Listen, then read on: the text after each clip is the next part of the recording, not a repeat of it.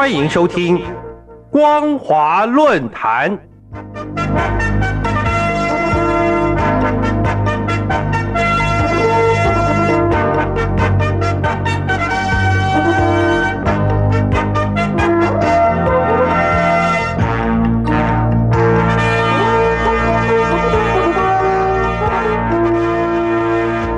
听众朋友您好，欢迎收听光华论坛，我是王琦。今天要跟大家谈论的主题是中共透过伊斯兰社群媒体进行新疆议题舆论战。各位听众朋友，今年九月七号，中共外交部发言人毛宁指称，吉尔吉斯总统扎帕洛夫近日受访，除了谈到中国共产党得到人们的支持，也高度评价“一带一路”建设。然而，吉尔吉斯国内的专家学者们却似乎不这么认为。同年的八月二十五日，位于吉尔吉斯首都比什凯克的欧洲安全与合作组织学院发布了一份多年观察的研究报告，面向西方边陲的管理观点：中国在吉尔吉斯的自训行动。这份报告主要在研究中共媒体、企业与事业是如何使用手段，制造对中共有利的积极报道，散布有关美国与西方的负面政治观点，压制或屏蔽有关中共与中亚的利害关系，以及新疆地区维吾尔和其他穆斯林少数族裔再教育营的报道。值得注意的是，当国际社会高度关注中共外交扩张政治影响力之际，中共正在采取以媒体的企业与事业作为国家代理人的次国家级影响力行动手段，对中亚周边国家以及西方先进民主国家扩张影响力。显然，中共正采取两手策略，透过伊斯兰社群媒体进行新疆议题舆论战，以反制西方谴责。在面向西方边陲的管理观点这份报告里，学者们指出，中共主要是以“有钱能使鬼推磨”来形塑他们偏好的观点。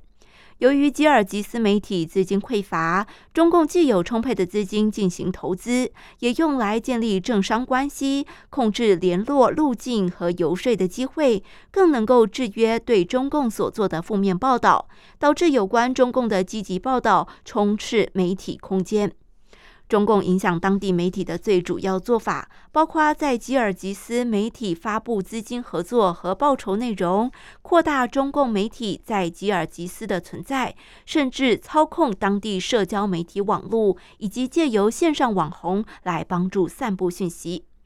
同时，中共外交部门也给予了更多权益措施。例如，中共驻比什凯克使领馆便借由安排免费的报道旅行、提供资金和咨询，来协调当地媒体就中共方面做有利报道，或是对制约中共的负面报道者给予鼓励报酬措施。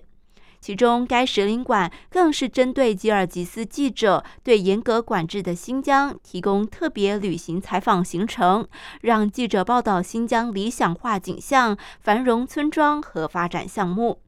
相关报道经由吉尔吉斯媒体机构发表，一方面是企图改变国际社会与伊斯兰社群对新疆的刻板印象。二方面是意图迷惑吉尔吉斯大众，希望他们对西方传媒报道新疆再教育营危害人权的讯息产生不信任感。而今，中共从两千年初期以来就一直引领操控吉尔吉斯媒体公司协议，这些协议包括允许在地媒体再制大陆原版内容，以及制播时尚、科技、财经和旅游等具体内容。根据吉尔吉斯外交部二零二二年公布清单显示，有三家中共媒体公司在该国注册，包括了新华社、文汇报和丝绸之路的观察。另外，还有德隆电视台、路桥等私营企业也参与了吉尔吉斯的事业经营。对于中共如何操控舆论战、面向西方边陲的管理观点，这份报告归纳发现了三点。一、尽可能压制媒体的关注；二、制造能够迷惑观众的其他报道；三、即使操控手法未必能说服任何人，但却能够让人怀疑对中共的相关指责，反而成为了最有效的操控方法。同时，报告也指出，中亚与大陆西部接壤，向来是中共地缘战略的优先要务。中共也同时寻求建立它的政治经济影响，加深与当地的精英、军方的关系，并且借由“一带一路”的基础建设项目进行投资。事实上，相较于过去几十年前，中共在中亚的影响力可以说是呈现了指数级的增长。因为经济机会是中亚国家寻求与中共建立更紧密联系的重要驱动力。中共领导人在中亚地方层面相对更重视金融外交，而不是软实力的倡议；而中共方面则优先考虑获得能源供应和过境路线的战略定位。这份报告旨在凸显中共与中亚接触和扩张影响力的手段，尤其是针对吉尔吉斯，甚至已经不再局限于当地，更是在争取与中亚广泛社会领域建立关系。显然，对资讯空间的舆论战操控，正是中共在中亚扩张的关键部分。习近平在后疫情阶段与中共召开二十大前夕，选择出访中亚地区，正反映了大陆对当地的影响力不仅正在质变，甚至意图透过伊斯兰社群媒体对不利于中共的新疆议题报道进行了反制西方谴责舆论战。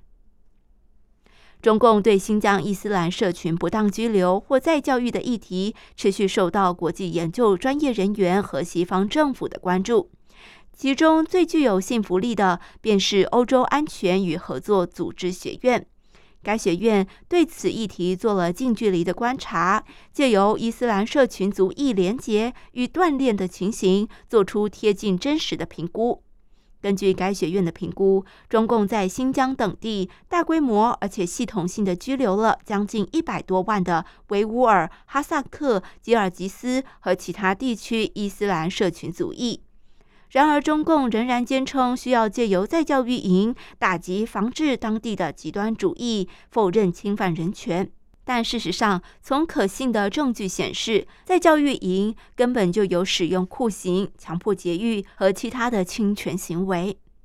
各位听众朋友，尽管中共意图透过伊斯兰社群媒体反制对其不利的新疆议题报道，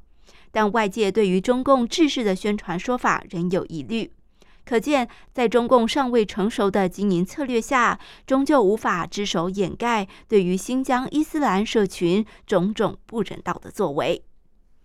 各位听众朋友，感谢您收听今天的光华论坛，我是王琦。今天跟大家谈论到的主题是中共透过伊斯兰社群媒体进行新疆议题舆论战。再次感谢您的收听，这里是光华论坛。